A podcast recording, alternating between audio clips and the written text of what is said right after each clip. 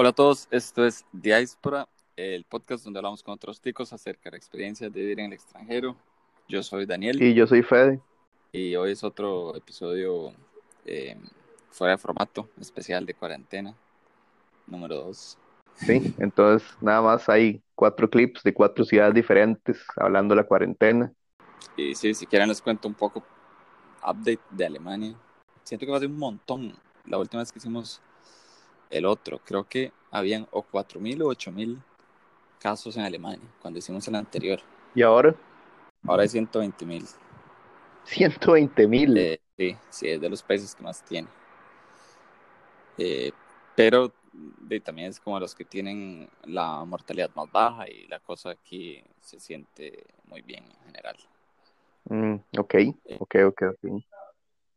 Em, pero digamos, Colonia en sí, que es la ciudad donde yo vivo, em, o sea, la cantidad de contagiados que ha habido de Colonia, creo que ahorita en, total han sido como 2.000, pero activos hay 580. Todos los demás están recuperados o, de, o muertos. Em, pero de la mayoría han sido recuperados. Y hace, hace, o sea, casos activos hoy 580, hace 10 días eran 950. Entonces, de ellos siento que queda muy bien aquí la cosa en realidad. Ok, ok, ok. Entonces, Mae, yo creo que ya deberíamos presentar los cuatro audios que están bastante chidas, en mi opinión. Em, sí. Y nada, bueno, disfruten el episodio. Chao.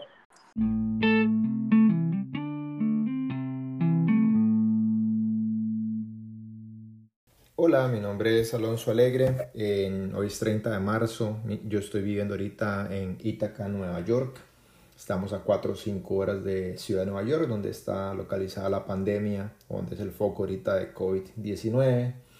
Eh, desde hace varias semanas estuve esperando eso. Ya en Ítaca, donde está ubicado mi universidad, la Universidad de Cornell, eh, estuvo planeando y al punto que las clases se cancelaron hace dos semanas y la próxima semana empezarán las clases a través de vía Zoom, eh, que es una aplicación ahí para como Skype, pero un poquito mejorada. Cosas particulares que he visto aquí en Ítaca, podría decirse que, bueno, la primera fue eh, en la historia de los papeles higiénicos, que da espacio para todo un ensayo y un análisis social del comportamiento de la gente. En Ítaca sí afectó, hasta el punto que hace dos semanas yo no tenía papel higiénico. Tuve que pedirle a unos amigos que me regalaran, slash, donaran. Eh, pensé en un punto de empezar a, empezar a comprar un bidet y bueno, no encontré tampoco en internet, en ningún lado se habían acabado completamente. El, y bueno, nada, tuve que sobrevivir con esos rollitos de papel higiénico que me regalaron y ya hasta la semana pasada pude comprar un paquete normal eh, para reabastecerme y bueno, estoy bien. El otro punto interesante que me llama mucho la atención y todo bien es que a la par de lo que son los hospitales, farmacias y supermercados, está dentro de los servicios básicos aquí considerado también lo que son las licoreras. Lo interesante es que he visto algunos compañeros, compañeras que pues no, no acostumbran a tomar alcohol del todo y pues en esta época se han empezado pues a entrar ahí en el, en el ride de, de, tomar una birra o un vaso de vino, una copa de vino a cualquier hora del día y, y todo bien, la verdad, porque es cierto que Itaca lo necesitaba eso, particularmente porque es un lugar un poco tenso, estresado por todo el rollo de la universidad.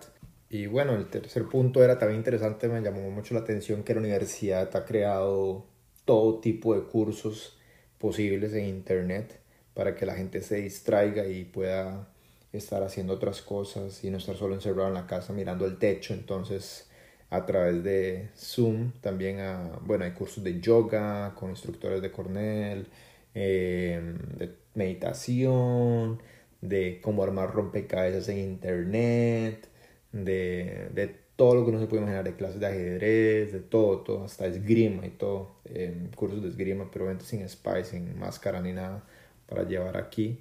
Entonces, súper interesante, digamos, toda la creatividad para llevar estos, para hacer estos cursos y entretenernos de alguna forma a los estudiantes que estamos todavía aquí en Ítaca estancados, por decirlo así.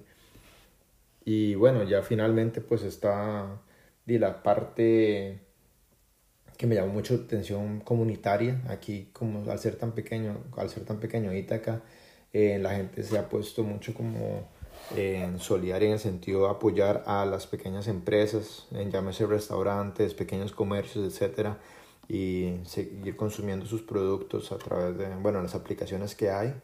Y eso ha sido muy tuanes, la verdad, ese sentido comunitario y que a la gente le importa el bienestar de los otros, eso es muy bonito y al punto que también hemos visto ya a nivel de barrio que la gente pone afuera sus libros o revistas viejas más que todo para que la gente pueda hacer intercambios de, de estos, de estas revistas o libros y pueda llevárselos a sus casas, etcétera, y, y aprovecharlos. Entonces es bastante interesante que ya está un poco establecido aquí, pero creo que esta semana se ha difundido muchísimo más eh, bueno, espera, di nada, eso es un poco un repaso de cómo está Ítaca o la zona norte de Nueva York y cómo se comportan tal vez un poquito, podría decir, los college towns en Estados Unidos en esta época del COVID, de la pandemia. Y nada, espero que en Costa Rica estén cuidándose bastante y, y siguiendo ahí las instrucciones de, de la caja y el Ministerio de Salud. Un abrazo.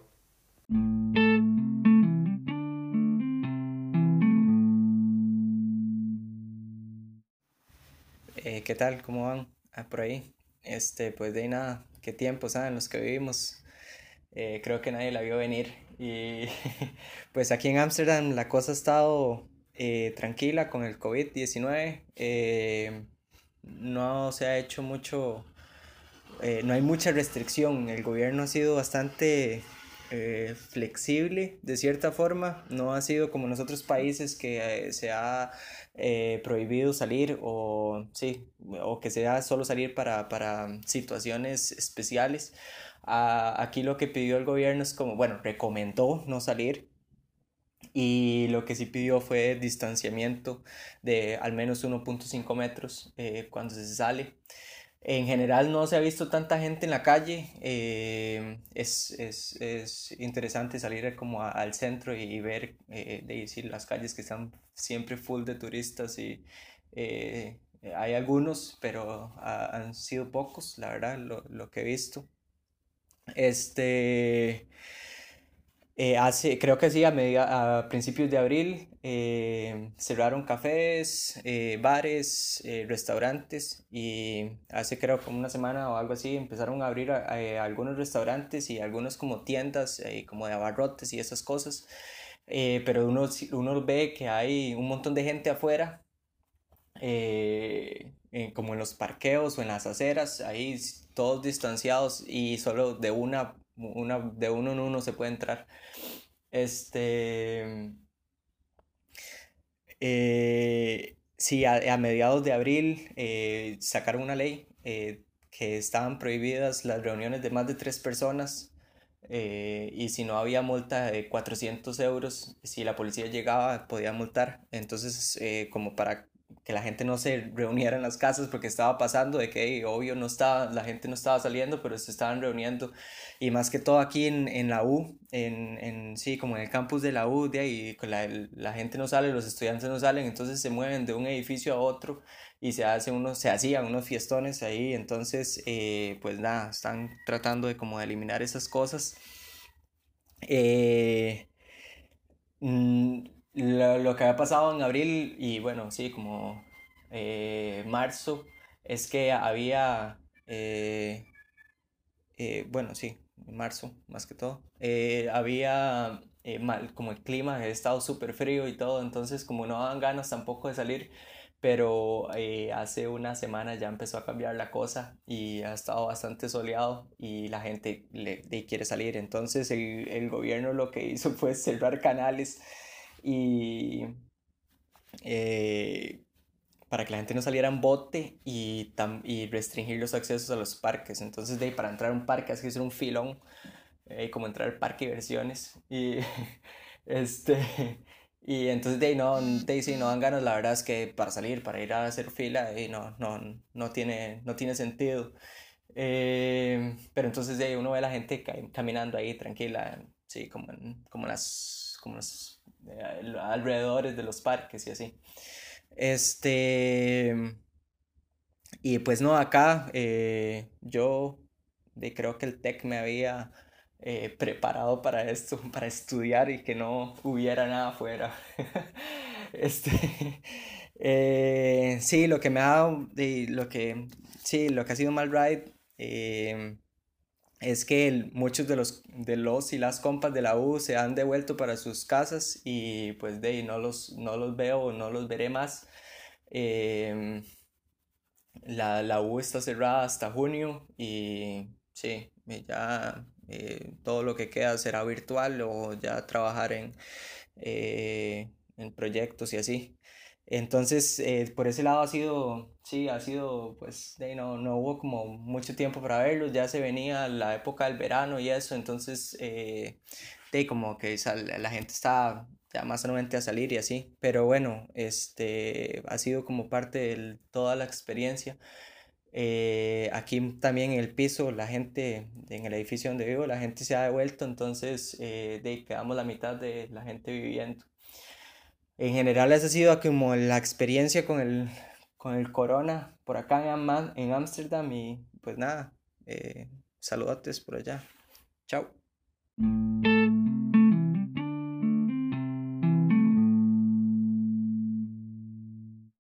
Hola, hola, soy Surayavi, estoy estudiando en Londres y ya llevo como 24, 25 días aislado, algo así. Em, Reino Unido es uno de los países como particulares porque es, es el que como política de Estado decidió no contener el virus durante muchos días. De hecho, aquí se defendía mucho la tesis de lo que en inglés se llama herd immunity, que es ser algo así como eh, inmunidad comunitaria o inmunidad grupal y todavía aquí de hecho los casos empezaron en enero pero todavía el Fede, ¿vos te acordás el, periódico que, regalan como después de las 5, después de las 6, el, el, Evening Standard? Yo todavía conservo uno del 14 de marzo donde dice que si más bien inician uno de estos cierres eh, como a lo italiano o a lo europeo o a lo español, más bien se arriesgaban muchísimas más muertes. Entonces, eh, pues sí, la, habían como muchas recomendaciones de lávense las manos. Eh, eventualmente se cerraron los, los, estadios y así, pero se cerraron cuando ya el sector privado, o sea, se cerrado como orden pública cuando ya el sector privado los tenía de hace mucho cerrados. Y, y bueno, y ha seguido empeorando aquí la cosa. De hecho, eh, el Reino Unido junto con Estados Unidos es el, son de los países como hace una hora leí en el Financial Times, eh, que, que todavía el, el, número sigue creciendo de muertes diariamente. Ya Francia, Italia, España se han estabilizado y, y pues no, aquí sigue, sigue creciendo. De hecho, hoy grabó esto un, 6, eh, un 5 de abril, eh, pues Boris Johnson lo internaron en el hospital, el primer ministro. Una, como un relato de lo poco lo poco serio que se tomaba aquí en el ambiente de la cosa. Yo tengo este profesor que a principios de, de marzo eh, pues eh, inicia la clase y nos dice que cómo han estado vieran que yo casi yo anduve el fin de semana en Italia y casi casi no estoy acá con ustedes pero por dicho estaba a 15 a 15 kilómetros de de la zona de encierro. Entonces bueno aquí pude volver entonces nos lo dice con una gran sonrisa eh, todos como, ja, ja, ja, qué buen chiste. Eh, y ahí eventualmente al profesor sí le terminó dando coronavirus. No, no, no por ese viaje, no, es no en ese lapso de 15 días, pero hace como una semana y media nos dijo que, que le dio, eh, como, que le dio y que le dio a muchísima gente del departamento de él. Entonces, pues sí, yo tengo varias amistades eh, a todo esto eh, lo digo medio con risa porque cuando nos lo contó nos lo digo también riendo. Eh, pero tengo amistades que, que les ha dado, a mí por dicha, pues no. Igual uno nunca sabe si realmente ya lo tuvo, eh, pero bueno. igual toca cuidarse similar. El, aquí por mucho tiempo, como hasta el, como hasta qué diría, como hasta el, poco antes del 20, la vida siguió muy normal fue creo que hasta el 23 de marzo por ahí que se cerraron los pops. Hay un articulillo aquí que, es un artículo que, refleja muy bien cómo es el sentir de mucha gente acá. Aquí lo voy a medio traducir de Brendan O'Neill del The Spectator. Dice, eh, se publicó como el día siguiente del cierre. dice, sí, todos sabemos que el COVID-19 es una enfermedad grave y estamos de acuerdo en que el gobierno debe dedicar grandes recursos para abordarla y tratar a los infectados por ella. Pero detener la vida diaria, la vida del pop, como una respuesta a esto, no lo hicimos durante la epidemia, la pandemia de, de, la influenza española en 1918, que fue mucho peor. No lo hicimos durante la Segunda Guerra Mundial o cuando el IRA el IRA bombardeaba de hecho POPs. Seguimos adelante. El POP perseveró. Tenía que hacerlo. Es el espacio donde la gente se reúne y debate y se enamora y, y lee el periódico. Es una atmósfera de libertad. Es una atmósfera de conexión social. Es la atmósfera de la vida misma. Entonces, bueno, eh, eso es un artículo que, al margen de la calidad de lo que diga, sí refleja de verdad cómo, cómo se sentía mucha gente acá cuando esto empezó. Y y aquí también los, los, los, desabastecimientos llegaron mucho después que en la mayoría de, de, países europeos. A mí me tocó, eh, de ahí pues, o sea, inicialmente fue el papel higiénico, luego solo los, eh, pasó como una semana solo de papel higiénico, luego ya empezó a faltar la pasta y el arroz y ya luego casi que era absolutamente todo y hasta hace una semana hasta ni había alcohol eh, pero ya, ya esto se ha normalizado un poco. Me ha tocado ver peleas en supermercados eh, de gente que se cola en la fila. Me ha tocado echarme una hora y media de fila. De hecho, la única vez que tuve miedo de que me pudiera dar el coronavirus fue cuando estuve haciendo una hora y media para pagar y salir de un supermercado al cual entré cuando recién había abierto porque de otra forma uno no podía comprar nada, había una fila de 300 personas para entrar ya a un supermercado que no le, que no le queda absolutamente nada. Y, y pues eso sería un poco, tengo, tengo algunas historias chistosas. Eh, cuando la gente cree que el mundo se va a acabar, suelen hacer a veces cosas simpáticas. Me ha tocado presenciar algunas, pero de lo que escuché en el programa anterior, todo el mundo ha sido muy sobrio, entonces mejor yo también. Un abrazo.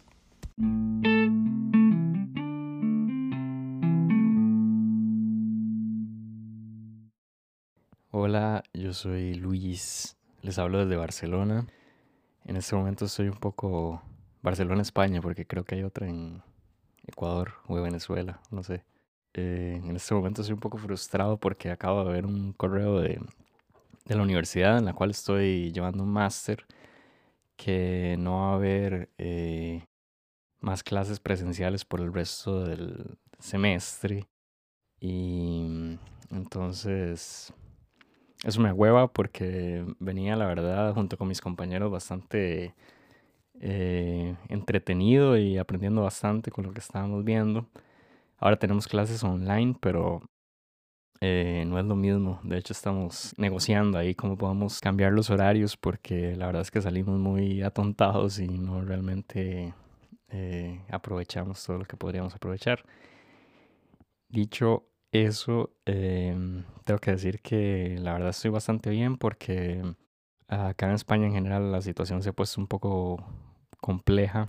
Ha ido empeorando desde el primer día que anunciaron que, que iba a haber cuarentena. De hecho, tal vez lo que más me ha impresionado es que la primera señal de que el virus estaba afectando acá fue que cancelaron una feria internacional de, de telefonía móvil y yo quería ir a varios eventos, pero realmente se empezaron a, retirar las empresas más grandes primero y poco a poco este, fueron retirándose las demás y de repente cancelaron todo, que es un evento bastante grande. Eh, pero lo que más me impresionó es que la sede donde iban, una de las sedes donde iban a hacer la actividad, ahora la están utilizando como una especie de hospital improvisado, digamos, para tener a la gente. Entonces, eh, sí es un poco fuerte. Y bueno, y también el hecho de que ya tenemos como un mes de estar así en cautiverio eh, es, es, bastante surreal, la verdad, no poder salir del todo. Estoy acá en, un piso con otras cuatro personas y nos llevamos bien y todo, pero, pero no deja de ser una situación muy extraña. entiendo que en Costa Rica ya están más o menos en las mismas.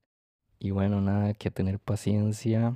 Y otra cosa interesante es que eh, a las 8 de la noche todos los días la gente sale a, las azoteas y a los balcones a aplaudir. Entonces es como un pequeño momento ahí de comunión de la gente que está en las mismas circunstancias que uno. Es una situación que creo que, que nadie se imaginaba y que, que inevitablemente nos va a hacer ser diferentes de ahora en adelante en la vida y en el mundo. Creo, parece.